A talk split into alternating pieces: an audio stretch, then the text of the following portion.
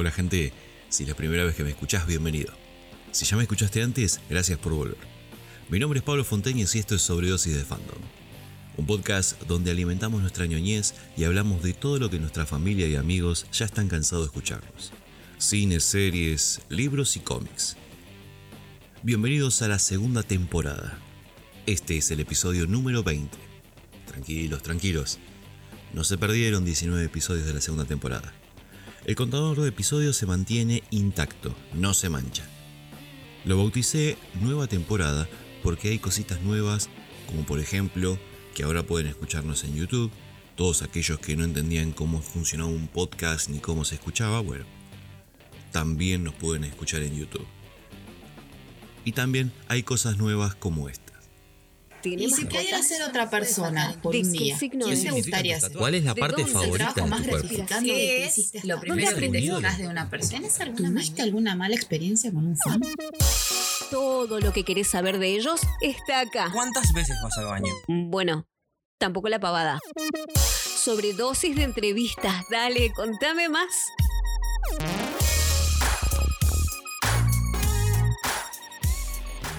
Opa, bueno, bueno. Esto parece más serio ahora. Antes de seguir, quiero dar un agradecimiento a Jolly Mamani por prestar su voz para la causa. Hay muchas cositas que van a ir saliendo en cada episodio, así que atentos, ¿eh? También quiero agradecer a JH por las reseñas de libros y estar siempre ahí escuchando mis ideas. A mis hijos, que son muchos, algunos prestaron su voz para estos spots. A mi esposa Vanina, que me aguanta 24/7. Es así, necesita una medalla. Por favor, prepárensela. Que también hace las veces de editora para los guiones y gracias a ustedes por estar escuchando este programa. Dicha esto, ahora vamos a lo que tenemos para hoy.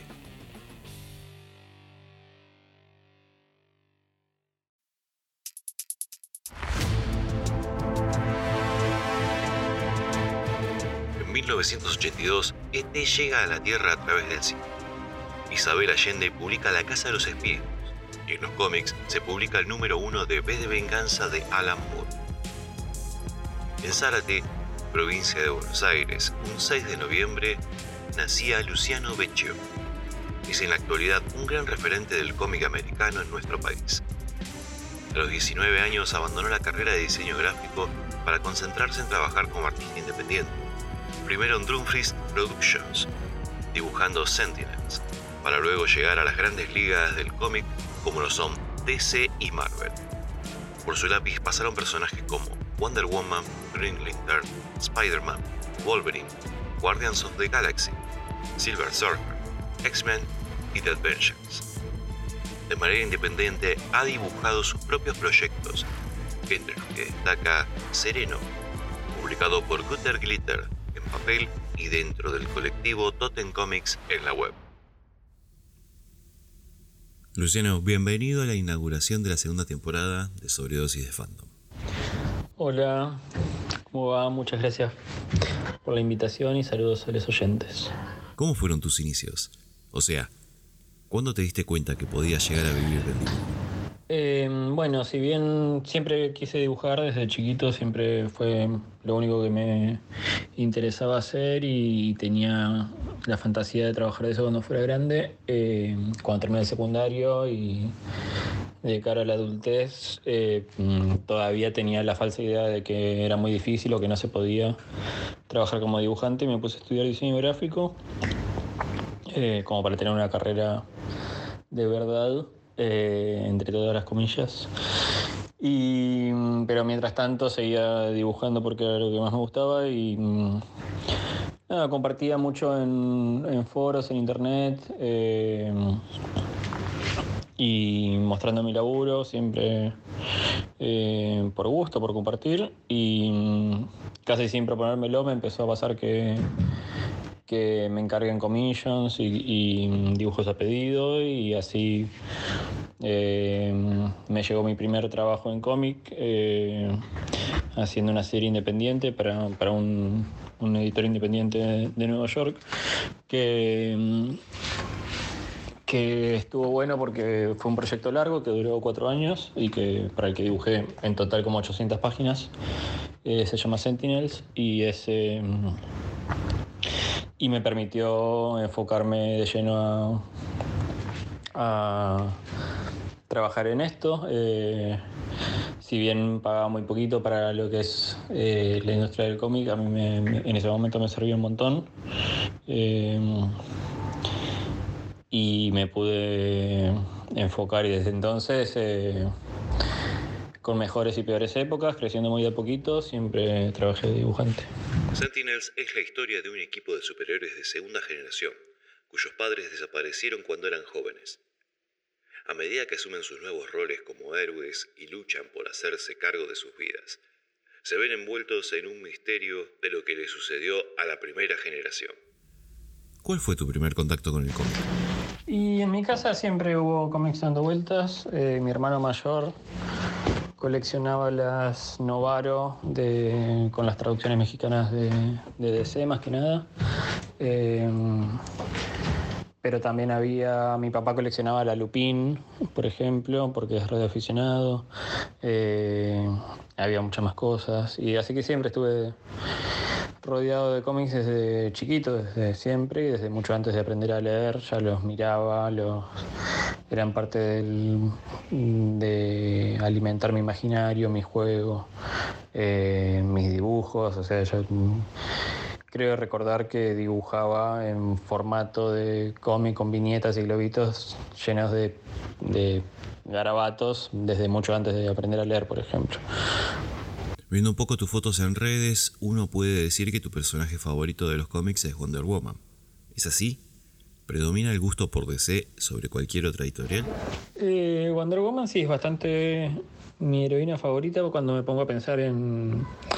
Me gusta eh, pensar en los superhéroes como al estilo Morrison, como eh, emergentes culturales, arquetipos con los que creamos una mitología moderna y contemporánea.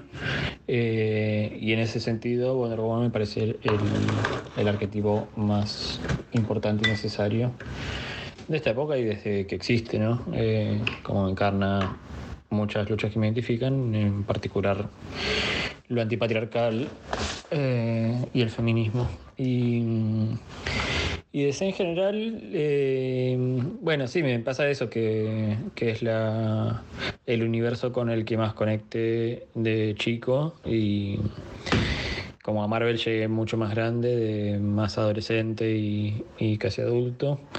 Entonces, eh, hay toda una época de DC, sobre todo, no sé, desde tempranos 80 hasta eh, antes de New 52, que, es la época eh, donde estuve como más invertido eh, psicoemocionalmente en ese universo. que bueno, ahora después de grande sobre todo entre formando parte del lado creativo de la cosa y y consumiendo más con otros criterios, la brújula va para otros lados, no tanto por, la editorial, sino por, por tales autores o tales personajes. Eh, pero sí hay algo de, un cariño muy ligado al placer de la infancia. Cambiando un poco de tema y adentrándonos más en tu trabajo. ¿Tenés algún ritual a la hora de ponerte a trabajar? Y ahora justo los rituales están todos en, modo recalculando y quién sabe, la verdad que em, en la vieja normalidad eh, fui transitando de a poco hacia algo cada vez más digital. Ya hace bastante tiempo que no, que no dibujo en papel y, y toda la vida trabajé en casa, teniendo así el taller en casa pero también en los últimos años eh, estuve viajando mucho y haciendo unas temporadas de vida más nómade, justamente porque la tecnología ahora lo permite y antes no. Eh, pero bueno, a la vez ahora nos encontramos en otra circunstancia donde eh, reconecto con, los viejos modos de, de producir en el en casa, en, el, en soledad, en, distanciamiento. Eh, Pero no, la verdad que soy bastante ordenado en el caos. Encuentro, eh, tengo alguna disciplina de trabajo, eh, pero también me permito mantener mucha flexibilidad para ir atrás de las ganas y no de, del deber. Eh, creo que siempre dejo un margen de, búsqueda. no sé, si no tengo ganas de dibujar ahora y si bien soy más diurno, por ejemplo, si un día quiero dormir hasta tarde y dibujar a la noche, pues lo haré, porque prefiero eh, conectar con el disfrute. Y eso a veces cambia según el, el ánimo, según lo que sea. ¿Te manejas con tableta, iPad o ambos? Ahora dibujo, hago todo íntegramente en iPad Pro. Uso eh, Clip Studio para dibujar. Y mm, Sí, fue transicionando de a poco. Primero usé eh, Wacom con la compu, después cuando pude me pasé a Cintiq y empecé a dibujar todo en, directamente salteando la tapa del papel, lo cual ahorra muchísimo tiempo y espacio y un montón de cosas y materiales y posibilita otra movilidad.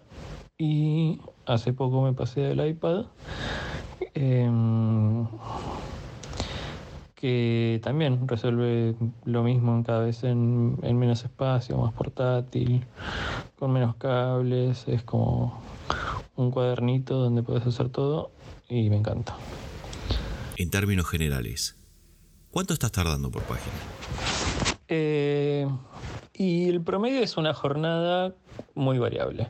Depende, bueno, sí, en promedio debe estar trabajando unas seis horas diarias, ponele.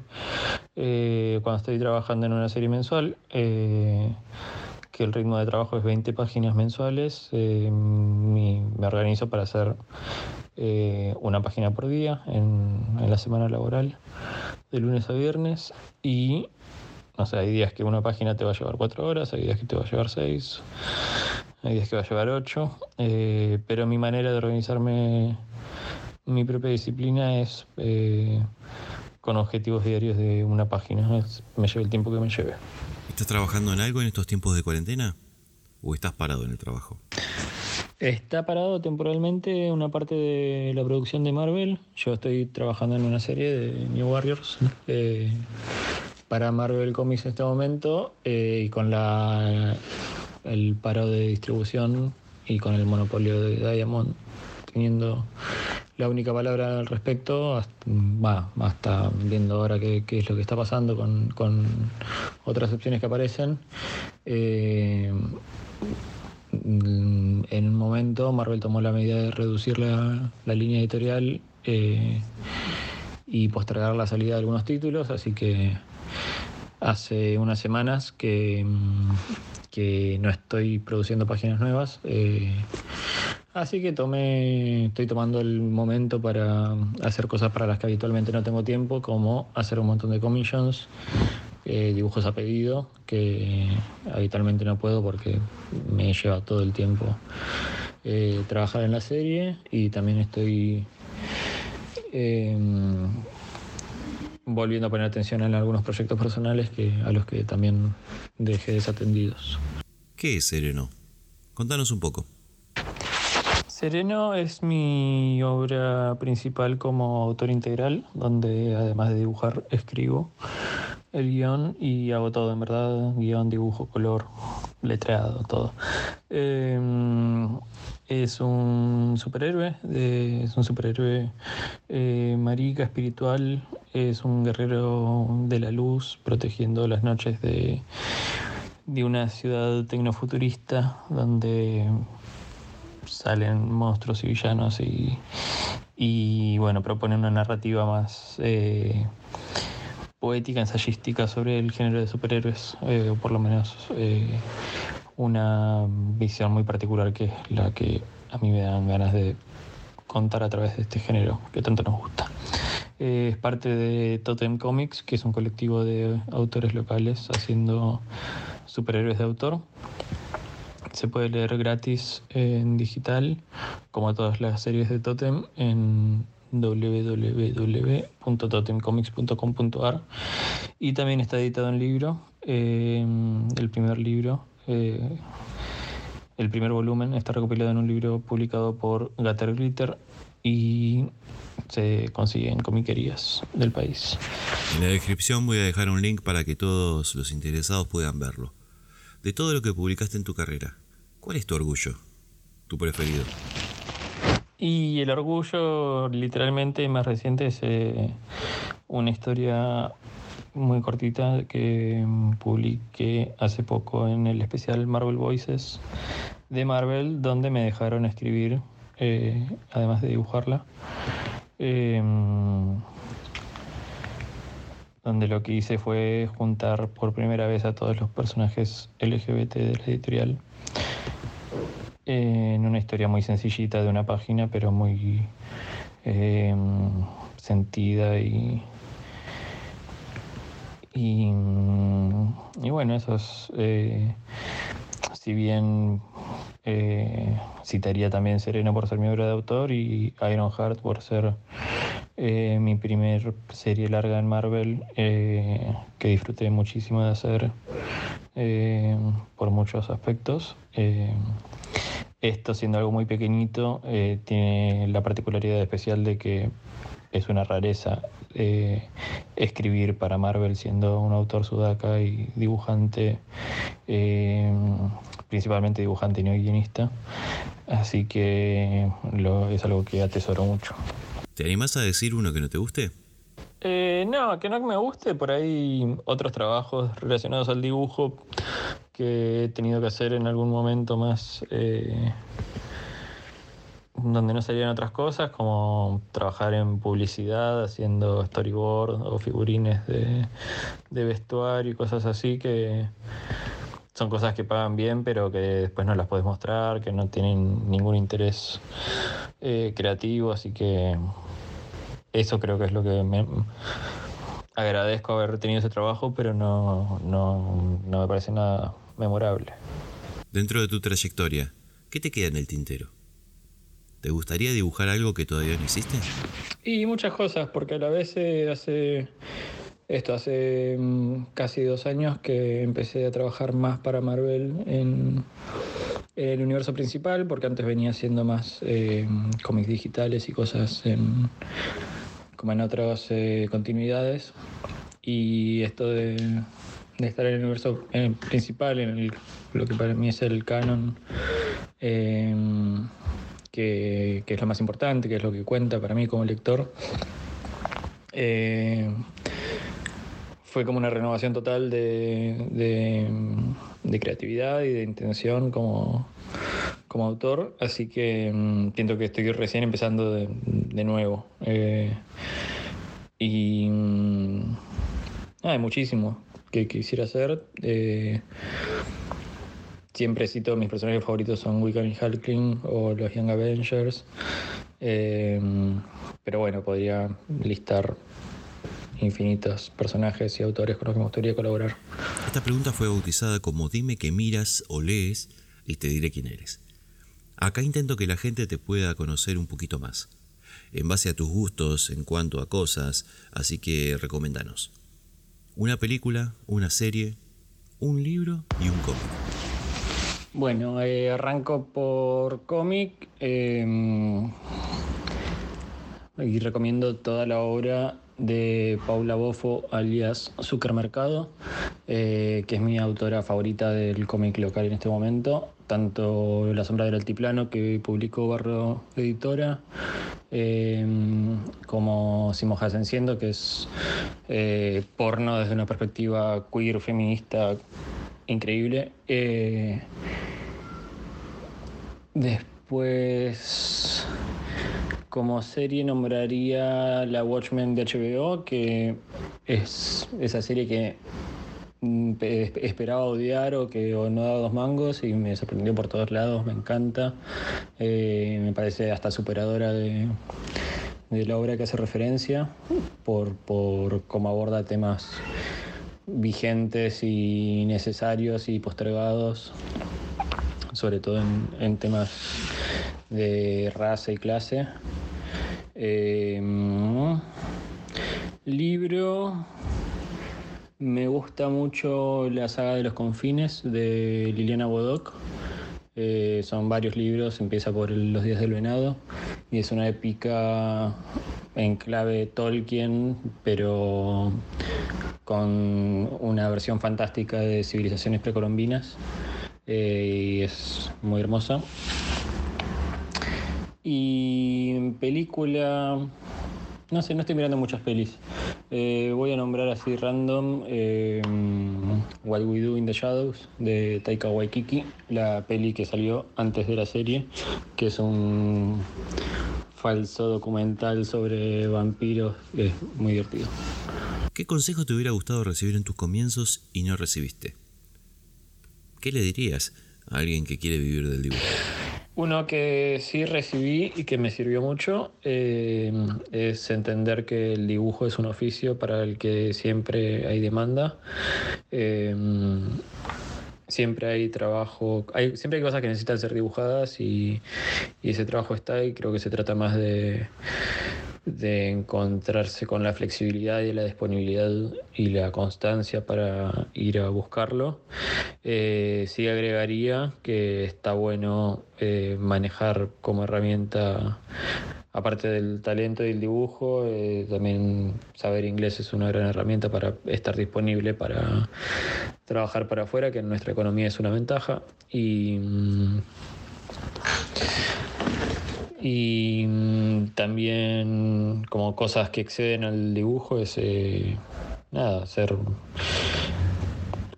seres sociales eh, que se manejen con, nobleza y con, con empatía. Eh, que al fin de cuentas eh, estamos, somos personas conectándose y el dibujo es la, herramienta que elegimos, pero hay cosas más grandes que están pasando y se sienten, eh, se retroalimentan eh, con el oficio.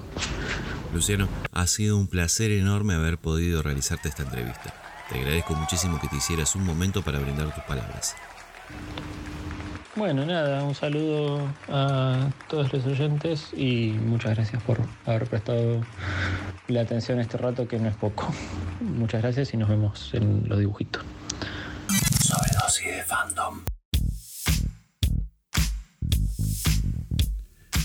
Si les gustó el contenido de este podcast, aprieten el botón seguir, así pueden recibir una notificación cada vez que subo un episodio.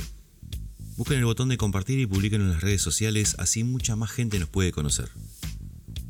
Recuerden que este programa está disponible en todas las plataformas de podcast, como Apple Podcast, Anchor, iBox, Google Podcast, Spotify, Overcast y Radio Pública, entre otros. También tenemos canal en YouTube, así que pueden suscribirse, activar la campanita, darle like y contarle a tu tía. Si quieres dejar un comentario, es más genial todavía, ¿eh? No se olviden que estamos en Instagram como Sobredosis de Fandom, todo junto. Se pueden comunicar por ahí o por mail a sobredosisdefandom.gmail.com.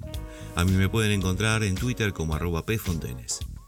Sin más que decir, me despido de ustedes. Mi nombre es Pablo Fonteñez. Buena vida. Chao.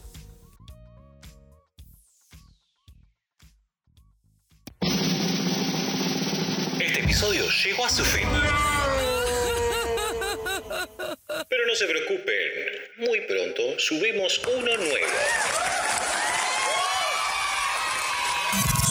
je fandom.